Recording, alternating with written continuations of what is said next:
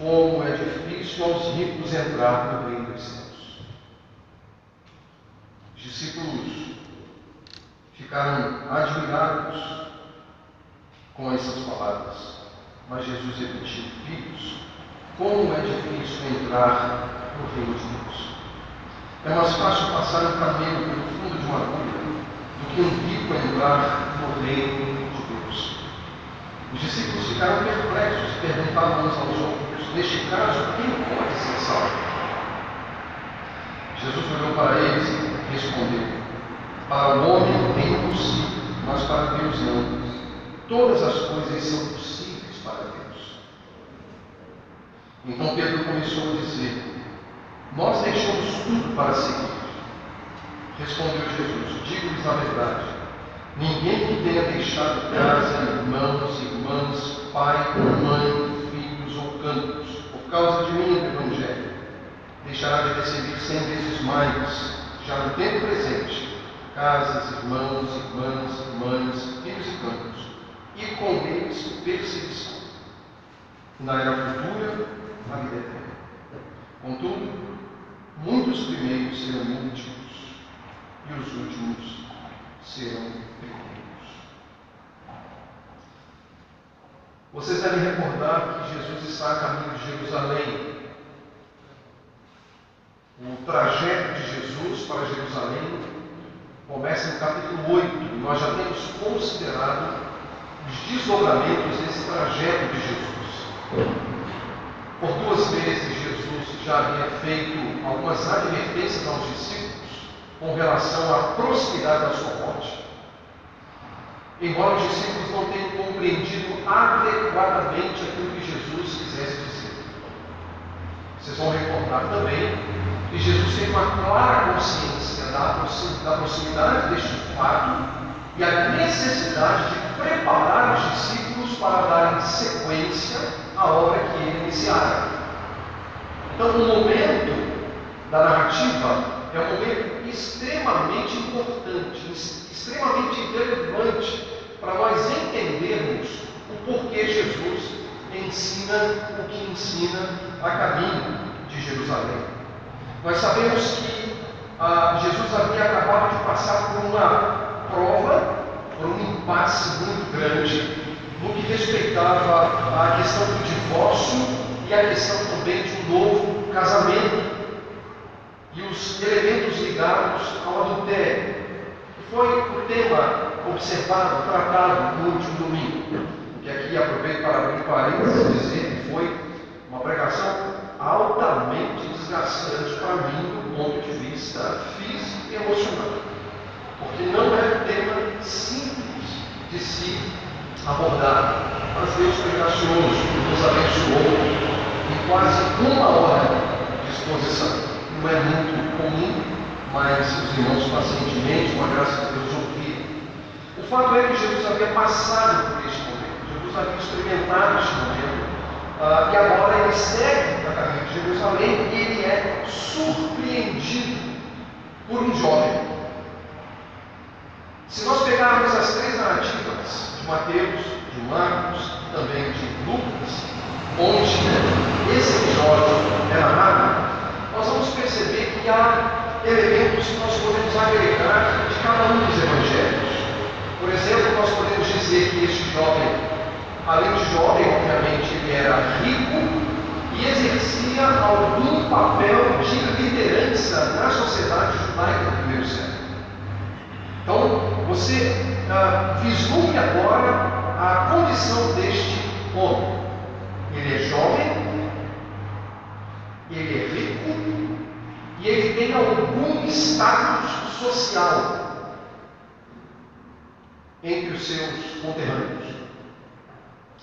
E a Escritura diz que este jovem rico e que exercia algum papel de liderança está inquieto com uma questão. E uma questão que é das mais importantes. Eu diria que todos nós, como cristãos, gostaríamos de estar, entre aspas, na pele de Jesus, no sentido de ser procurado por alguém que está interessado em vida eterna. Quem aqui não gostaria de estar caminhando e de repente ser interpelado por alguém e a pessoa volta-se para você e diz assim: Olha, me diga uma coisa, o que eu preciso fazer para herdar a vida eterna? Seria um prato cheio para todos nós que amamos a Cristo e amamos o Evangelho de podermos compartilhar com Ele o Evangelho, de podermos compartilhar com Ele Cristo. E esse é o cenário. Há um jovem rico uh, que exercia o papel de liderança, portanto era alguém influente naquela sociedade, que está preocupado com um tema extremamente relevante, que é a vida eterna. Por isso ele vai a Jesus e ele diz: Bom mestre, que farei para herdar a vida eterna? Olha que pergunta. Como nós gostaríamos de ter pessoas que nos procurassem para saber sobre a vida eterna? Pois esse jovem vai a Jesus e interroga Jesus sobre vida eterna. Mas é bem interessante que a maneira como esse jovem se refere a Jesus ela é intrigante. Porque o texto diz que ele chama Jesus de bom. O texto diz uh, bom mestre. Não era muito comum atribuir um adjetivo àqueles que já eram mestres. Muito comum.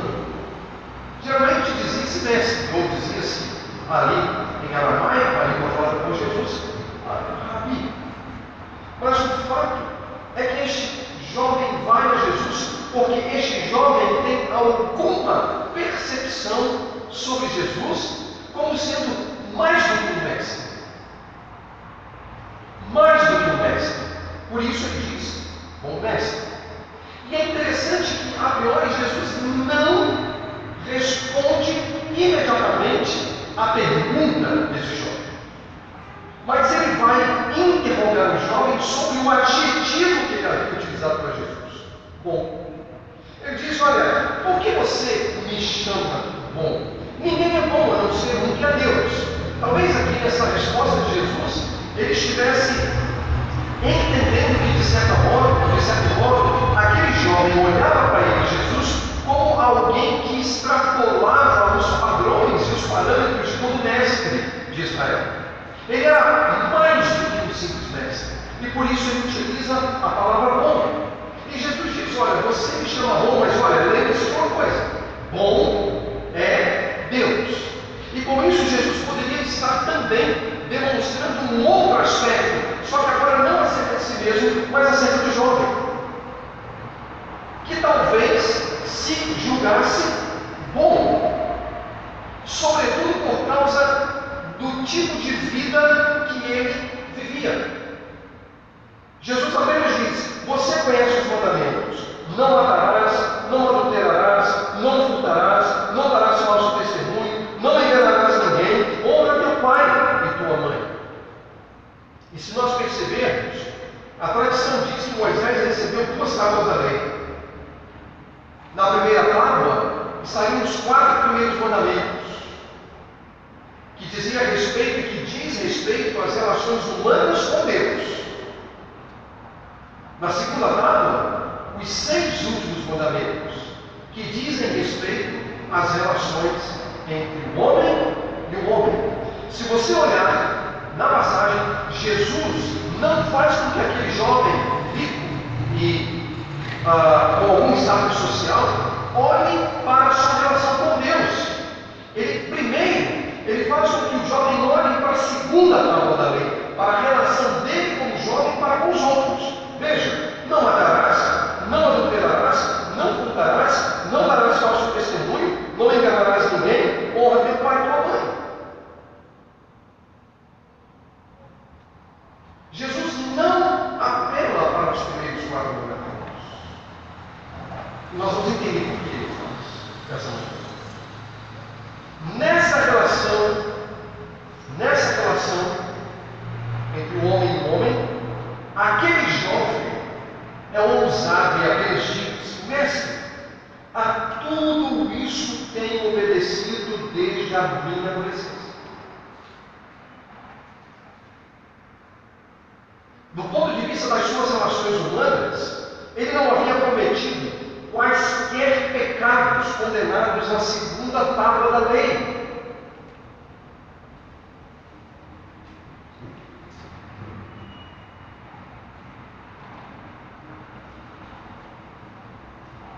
Talvez aqui nós tivéssemos o perfeito perfil, né? Do jovem para casar com as nossas filhas. Nada pessoal. Mas o fato aqui é que ele é jovem e ele é rico. E moralmente, moralmente, ilibado.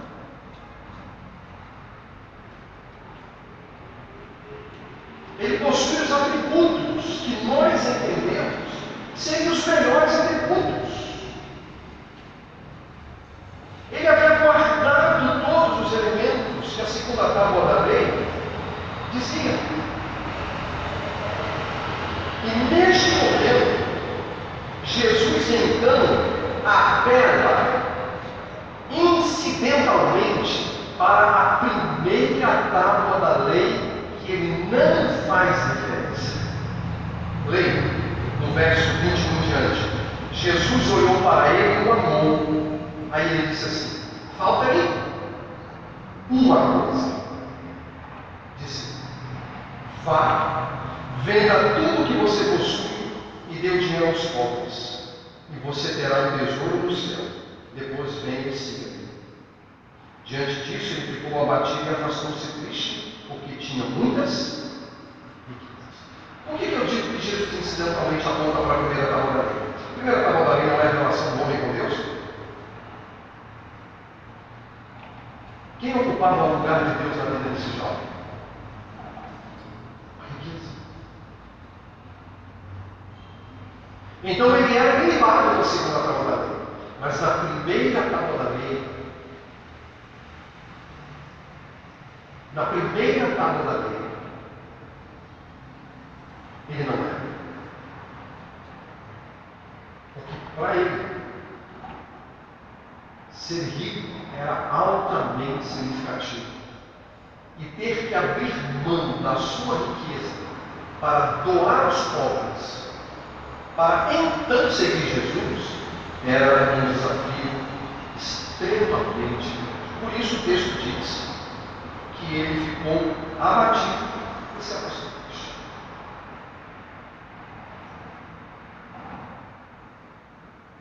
Aqui nós chegamos ao primeiro ponto de reflexão.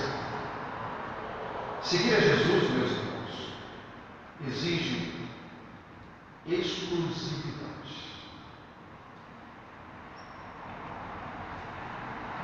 Nós não podemos cochear entre dois pensamentos quando o assunto é Cristo. Não é uma questão de nós termos alternativas. Cristo é tudo em todos. Cristo é, na verdade, a sabedoria de Deus para todos nós. Cristo é a justiça, a santidade e a redenção. Paulo escreveu isso na sua primeira carta aos Coríntios, no capítulo 1. Ele é sabedoria, ele é tudo o que nós necessitamos. E, portanto, seguir a Jesus, ser um discípulo de, Jesus, vai exigir de todos nós exclusividade. Não dá para cochear entre dois pensamentos. Não é possível cochear entre dois pensamentos.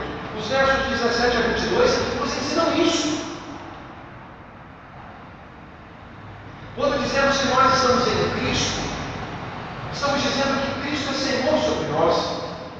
E Ele é Senhor sobre todos os aspectos da nossa própria vida, todas as demandas da nossa vida, todas as, as decisões que eventualmente nós precisamos tomar.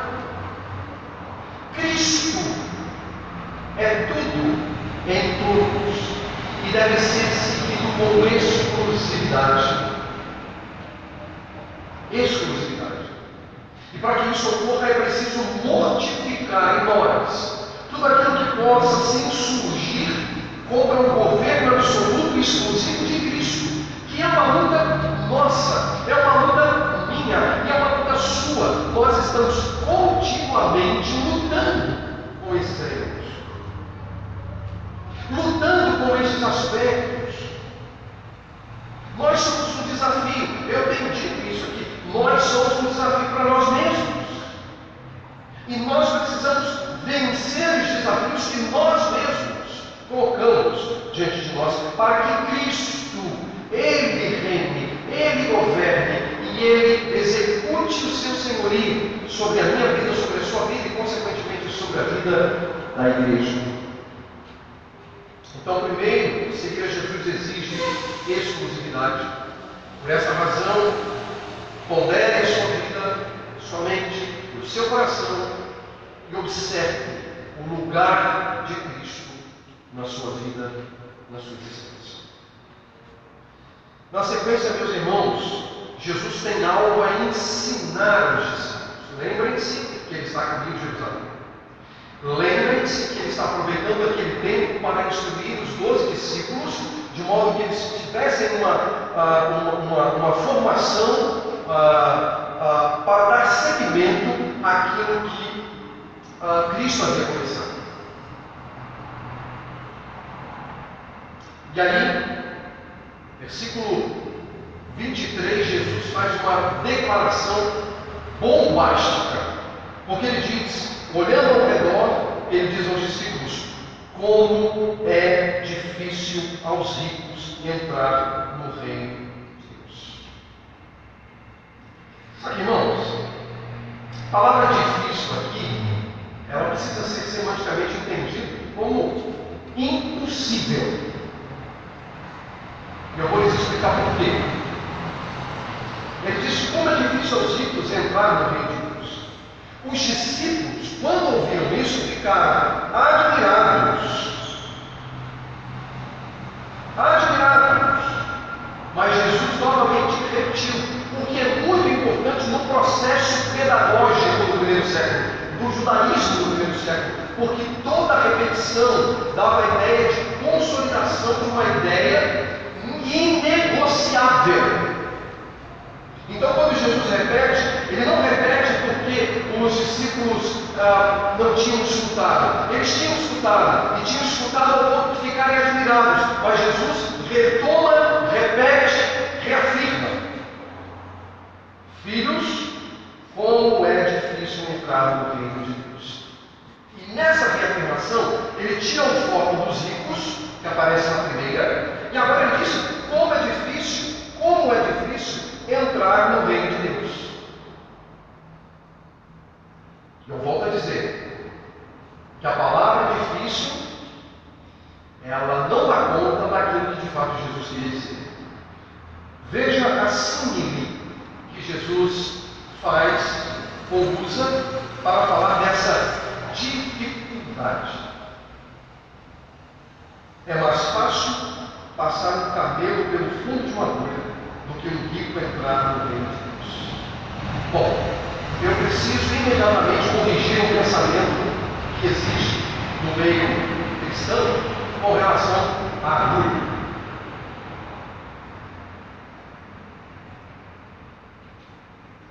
Muitos pregadores e muitos professores de Bíblia já afirmaram, talvez você mesmo já tenha ouvido isso, que a agulha era uma pequena massagem que havia no muro, nos muros de Jerusalém, uh, uma espécie de aduaneira. Chegavam, eles precisavam passar agachados ali para monitorar onde estavam entrando na cidade de Jerusalém. Irmãos, isso não procede. Não procede. Porque essas agulhas nos muros de Jerusalém, elas só surgiram na história de Israel na Idade Média. Isso aqui foi escrito muito antes da Idade Média. Essas agulhas de fato foram criadas posteriormente na história. E o nome passou a se chamar agulha mesmo. Entretanto, no primeiro século não há quaisquer indícios históricos ou mesmo dentro dos estudos da arqueologia que demonstrem a existência de dessas agulhas. E a palavra também aqui era utilizada para uma espécie de madeira, porque hoje nós temos agulhas de todo tipo, de todo tamanho, são feitas industrialmente. Naquela época existiam agulhas. Essas agulhas elas eram de madeira, eram afiadas, eram utilizadas para costurar, e na, na, uma das pontas dela era um pouquinho mais grossa, e ali era feito um pequeno buraco, para que a linha passasse exatamente uma agulha que você, irmão, que você, irmão, utiliza para costurar. Só que era de madeira, um pouquinho maior. A palavra agulha ali se refere ao buraco dela. Eu pergunto para você, cabelo passa? Então são duas coisas. A agulha, como elemento encontrado no muro de Jerusalém, é algo que só é encontrado na arqueologia a partir da Idade Média, mil e tantos anos, mil anos aproximadamente depois de Jesus mencionar isso. Mas poderia ser utilizado para uma agulha feita de madeira com um pequeno buraco. Então a palavra difícil, ela não é difícil, ela é impossível. Nós vamos ver se isso procede do ponto de vista doutrinário. Veja o verso 26. Os discípulos ficaram perplexos. Veja, olha a gradação de emoções. Primeiro eles ficaram admirados. Agora o texto do verso 26 diz: eles ficaram perplexos diante do que Jesus falou. Porque eles têm em mente o que eu acabei de dizer a vocês. E perguntavam uns aos outros: neste caso, quem pode ser salvo? Foi a pergunta óbvia. Porque eles entenderam que o difícil era difícil, o difícil era impossível. E se você tem dúvidas do que eu estou falando, veja o que Jesus diz no verso 27. Jesus olhou para eles e respondeu: Para o homem é difícil, impossível. Ele não diz que é difícil. Ele diz para o homem é impossível. Mas para Deus, não. Todas as coisas são possíveis para Deus. Veja como ele trocou o difícil por impossível. É porque de fato é impossível, não é difícil, porque o difícil é, na medida que ele é difícil, você ainda pode conseguir. Ele é difícil, você pode conseguir. Agora, para ele você não consegue. E a pergunta dos discípulos foi uma pergunta extremamente importante. Quem pode ser salvo? Ninguém por si mesmo. Isso é impossível aos homens, mas é possível a Deus. E aí nós chegamos ao segundo ponto, que os versos 23 a 27 nos trazem. É impossível ao homem salvar-se. Esse é o elemento óbvio da passagem. É impossível ao homem salvar-se. Nós precisamos reafirmar isso. É impossível ao homem salvar-se. O homem não tem em si mesmo a capacidade inerente a si mesmo, portanto, de salvar-se. O homem não pode fazer absolutamente nada em prol de sua salvação. Porque se nós admitirmos que o homem pode fazer alguma coisa em prol da sua salvação, nós temos que admitir a morte de Cristo ela não é plena, ela não é completa, porque ela aguarda a ação e a aquiescência humana. Mas a Deus é possível salvar, mas ao homem impossível se salvar. A salvação é uma bênção divina. A salvação é uma visitação sobrenatural de Deus no coração de um pecador morto em delitos e pecados. A salvação é algo para pessoas perdidas, sem lucidez. E meus irmãos, é importante ressaltar que a salvação, a grandiosidade da salvação, só pode ser compreendida diante da malignidade. A gente só entende a grandiosidade da salvação se a gente entende a malignidade do pecado. Porque se nós não entendemos o pecado ah, de um modo tão maligno quanto podemos entender, quanto pode ser, nós não entenderemos o que é a salvação. Há uma proporção, a proporcionalidade entre a nossa compreensão do pecado e a salvação. Se o pecado é algo mais ou menos, a salvação vai ser algo mais ou menos. Mas se o pecado é algo grave, essa salvação é grave no sentido só Deus pode efetuá-la. E de que nem eu nem você podemos fazer absolutamente nada para resolver o impasse que nós temos diante de Deus. Por isso que a Escritura diz que Ele nos amou primeiro, sem que nós demonstrássemos por Ele qualquer amor. Não fomos nós que o amamos, Ele nos amou primeiro. E deu a sua prova de amor por nós, em que Cristo morreu por nós, sendo ainda nós pecadores. Salvação, portanto, é a graça. É a graça divina em andamento. É a visitação sobrenatural. Quando Deus sopra o hálito de no corpo de um morto. Lembra de Lázaro? Lázaro está morto. Ele está morto, ele está dentro do sepulcro. Mas a doce voz do Senhor Jesus é capaz, é capaz de perscrutar, de penetrar nos ouvidos do morto, ao ponto de quando Jesus diz Lázaro veio para fora, o morto obedece. Ele vem. Assim, conosco também, estávamos mortos e Ele nos chamou pelo Evangelho.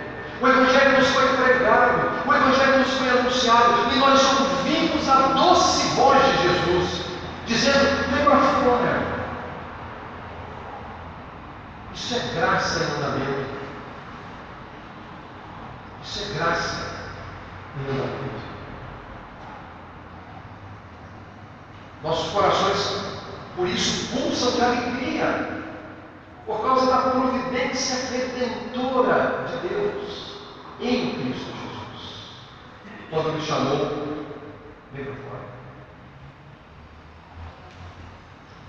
De fato, ao homem é impossível salvar-se, mas para Deus, e bendito seja Deus por isso, tudo é possível. Que haja gratidão, meus irmãos, em nosso coração pelo estado a que Cristo nos trouxe de redenção, de perdão, de remissão de pecados, de justiça imputada a nós para sermos olhados por Deus através das lentes de Cristo. De modo que quando Cristo olha para mim, de modo que quando Cristo olha para você, Ele não olha diretamente para mim ou para você, mas Ele coloca uma lente que se chama Cristo e Ele nos vê através de Cristo. E por isso nós somos justos, somos justificados e aceitos como membros da família de Deus, herdeiros os santos das promessas do Evangelho, numa relação pactual viva com Cristo. Isso é graça, não é Deus. É impossível ao homem salvar-se, mas para Deus tudo é possível. Neste momento, Pedro, sempre Pedro, começa a dizer: Nós deixamos tudo para seguir-te. Não dá para entender muito bem quais são as reais motivações de Pedro aqui. Não sei se há aquele início de vanglória, porque aquele homem não deixou tudo para seguir Jesus. Nós temos dizendo, nós deixamos tudo para seguir. Nós fizemos o que ele não fez. Jesus olha para ele, respondendo tanto a Pedro como provavelmente aos outros, já que Pedro poderia estar também falando em outros dos outros. E Jesus diz assim: Olha, ninguém, isso inclui eu e você, tá? Ninguém que tenha deixado casa, tente, tente entender os efeitos disso sobre a sua vida. Olha, ninguém que tenha deixado casa, deixado casa, deixado irmãos, deixado irmãs, deixado mãe, deixado pai, deixado filhos. Ou campos por causa de mim do Evangelho, não deixará de receber cem vezes mais. Cem vezes mais. Já no tempo presente, portanto, ele não está falando da eternidade, ele não está falando da segunda vida, ele não está falando da compensação ou da, da do juízo final. Ele está falando do tempo presente. Receber no tempo presente casas, irmãos, irmãs, mães, filhos e campos, e com eles, perseguição. É bem interessante que há dois aspectos que nós podemos entender aqui. Ah, deixar casa, irmãos, irmãs, mãe, pai, filhos ou campos por causa de Cristo e do Evangelho traria para nós outras tantas casas, outras tantas irmãs irmãos, tantas irmãs, tantas mães, tantos pais. Por que é isso que o Evangelho faz conosco? Olha isso aqui. Para refletir um pouco daquilo que Deus tem feito conosco. Vamos pensar como igreja local. A bondade de Deus conosco, não é verdade? A graça de Deus conosco, não é verdade? Aqui nós não temos muitos pais, muitas mães, muitos irmãos e irmãs, muitas casas, por causa de Cristo o Evangelho. Nós temos. Porque quando Cristo nos salvou, Ele nos trouxe uma relação particular não apenas com Ele, mas uns com os outros também. Foi isso que nós celebramos hoje cedo, às nove horas. Quando partiremos do pão e partiremos do vinho. Não foi? É a nossa comunhão. Então Cristo está dizendo, olha, vocês não vão ficar desamparados. Vocês vão ganhar cem vezes mais. E é verdade. É verdade, nós ganhamos muito mais. O problema é que às vezes a gente não entende a grandiosidade que é a comunidade local e a bênção que ela se constitui. Mas nós temos muito mais. Ninguém aqui está desamparado. Ninguém. Porque podem, podem podem se fechar de um lado, mas nós seremos uns aos outros. Dentro de uma perspectiva cristã, para suprirmos e socorrermos uns aos outros. E teremos, portanto, outras tantas mães, outros tantos pais, outros tantos irmãos, outras tantas irmãs, teremos bens, teremos uma série de coisas. Mas, com eles, o texto diz, perseguição. Ou seja, ele vai restituir esses elementos para a gente, mas uma circunstância um pouco diferente, que é a perseguição. É isso que Jesus diz. E com eles, perseguição. Isso no tempo presente, de lutas, de dificuldades por causa da fé. E aí, gente, olha só, não é perseguição. A gente precisa ajustar esse tipo de pensamento. É muito importante o que agora. Porque às vezes a gente assim, eu dou uma palavra mal criada para alguém, eu dou uma palavra mal vou falar de mim, né? Eu dou uma palavra mal criada para alguém, e aí eu crio uma celeuma na por essa palavra mal criada que eu, que eu dei. Aí eu digo, você é perseguir. Tá, não, você que é bom. Você que é mal educado. Eu sou mal educado. Isso é perseguição por causa do Evangelho. Isso pode se tornar uma perseguição por causa das suas esquisitices e das minhas esquisitices. Mas não chame isso de perseguição, porque não é. Se você tivesse um pouquinho mais de equilíbrio emocional, você não passaria por que passa. Então é preciso fazer diferença. Porque tem gente que acha que isso é perseguição cada vez. Não, é porque você é pecador. Porque eu sou pecador. E falo indevidamente, e penso indevidamente, e ajo de modo indevido. E aí depois eu tenho essa história, né? Eu sendo perseguido por causa da fé. Bolhufas está sendo perseguido por causa da sua esquisitice. Porque ser perseguido por causa do Evangelho, por Cristo, é totalmente diferente. É sofrer por causa da fé. É sofrer porque você é um crente. E é sofrer porque você tem uma cosmovisão como discípulo de Cristo redimida. E essa sua cosmovisão redimida, ou seja, a sua maneira de enxergar a família, sua maneira de enxergar trabalho, sua maneira de enxergar estudo, sua maneira de enxergar política e todos os desdobramentos da vida é pautado no Evangelho. E aí isso pode gerar uma perseguição. E gerando uma perseguição, você precisa manter-se firme por causa da fé. Por causa da fé. É isso que Jesus está falando. Só que essa perseguição, essa luta, ela tem data e hora marcada, marcadas para encerrar. Porque o texto que na era futura a vida eterna. Ou seja, há esperanças. O que Jesus está ensinando aqui é que seguir Jesus de fato é conosco, com as perseguições, mas é recompensador, tanto aqui e agora Aqui e agora, com muitos irmãos, irmãs, mães, pais, bens, no futuro, com a vida eterna. Há uma recompensa.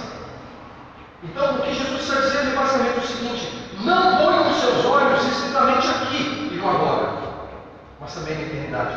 Esse foi o problema do jovem rico. Dizia respeito às riquezas, para o aqui e para o agora. Foi quando ele deixou que o aqui e o agora determinassem os elementos da eternidade, e não o contrário. Os elementos da eternidade determinarem o agora. E Jesus ensinou isso muito claramente na oração do Pai Nosso. Seja feita a tua vontade na terra, como é feita no céu. O céu é o parâmetro para a terra, e não a terra como parâmetro para o céu. O jovem rico fez da terra um parâmetro para si. Por isso ele não quis abrir mão das riquezas. Quando nós olhamos a eternidade, aquilo que nos está prometido, aquilo que nos espera,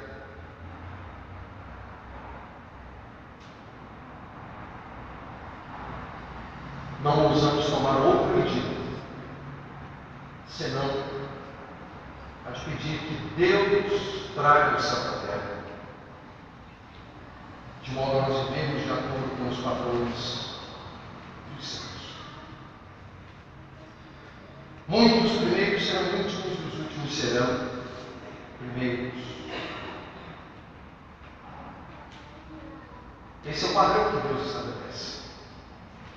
Muitos primeiros serão últimos. Aí você pode fazer um jogo de palavras, interpretativo, dizendo que muitos para nós serão primeiros, mas para Deus serão últimos. Ou muitos para nós serão últimos, mas para Deus serão primeiros. Esse é o critério. E aí, no final das contas, meus irmãos, sabe realmente o que vale a pena? O que Deus tem a saber respeito aos seus esposos. Mas cuidado para não achar que a maneira como eu penso acerca de mim mesmo e a maneira que você pensa acerca de si mesmo seja confundida com a maneira como Deus pensa. Porque nem eu sou Deus, nem você. Por isso nós temos que sempre nutrir uma suspeita sobre nós mesmos. Nós precisamos estar sob contínua suspeita. Não podemos confiar em nós. Quando a Bíblia diz maldito é o homem que confia no homem, normalmente a gente pensa que o homem é o outro, né? Maldito é o homem que confia no homem, e aí a gente sempre projeta a confiança no outro. Mas eu sei, você é homem, você pode confiar em si mesmo, portanto, é maldito o homem que confia em si mesmo. É preciso nutrir uma atitude de suspeita. Suspeite de si. Não deixe de suspeitar de si. E essa suspeita é muito importante no trajeto da fé. Para encerrar, meus irmãos, há alguns anos atrás, vamos colocar aí talvez quase 30 anos atrás, eu tive a oportunidade de ler uma obra de um rabino chamado Harold Kushner intitulado Quando Tudo Não É Bastante. Quando Tudo Não É Bastante. Uma obra que foi escrita à luz do livro de Eclesiastes. Recomendo a leitura. Essa obra disponível no mercado.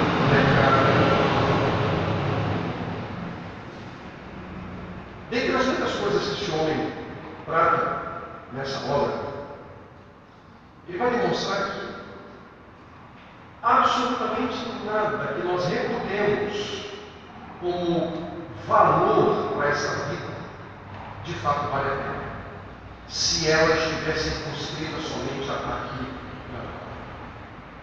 O que vale a pena na própria vida é todo tipo de procedimento, todo tipo de pensamento, portanto, todo tipo de também atitude, todo tipo de palavra, que toma como parâmetro o céu, e cujo objetivo seja glorificar a Cristo na terra. O que vai mostrar é que nós podemos ter tudo, como aquele homem jovem. Tinha status, tinha juventude, tinha riqueza, portanto havia Cristo na sua roda social. Mas tendo tudo, não tinha nada. No caso dele, ele tinha tudo. Mas não era bastante. Não era suficiente. E nós?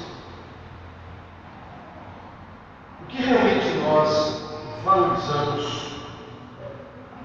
O que realmente nós é, alimentamos à luz daquilo que conhecemos do Evangelho? Nós precisamos, irmãos, sob a mesma atitude suspeita que mencionei instantes atrás, ponderar na nossa vida de maneira que Cristo seja formado em nós, Cristo seja glorificado, Cristo seja exaltado. E precisamos lutar e rogar a Deus por isso, executar uma santa violência para entrarmos no reino, de modo que Cristo seja glorificado. Então, meus irmãos, eu encerro dizendo: seguir a Jesus exige exclusividade. Segundo, é impossível ao homem salvar-se.